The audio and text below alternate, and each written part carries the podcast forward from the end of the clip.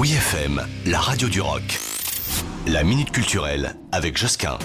Et c'est la fête de la science qui revient du 7 au 17 octobre et déjà la 31e édition, c'est dire. Alors ceux qui euh, se pensent allergiques aux sciences, même rien qu'aux mots sciences, ne partez pas, c'est ludique et instructif. Le principe, eh bien une semaine dédiée à la culture scientifique à travers de nombreux événements gratuits dans toute la France expériences, spectacles, portes ouvertes, visites de multiples ateliers ouverts à tous et adaptés aux enfants. C'est ce qui vous attend exactement.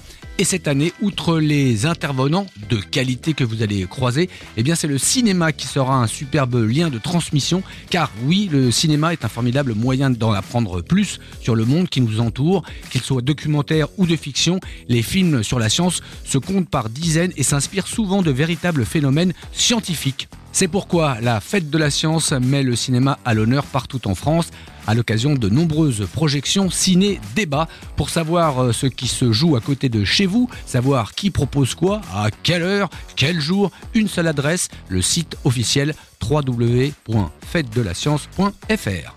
Retrouvez la minute culturelle sur wifm.fr.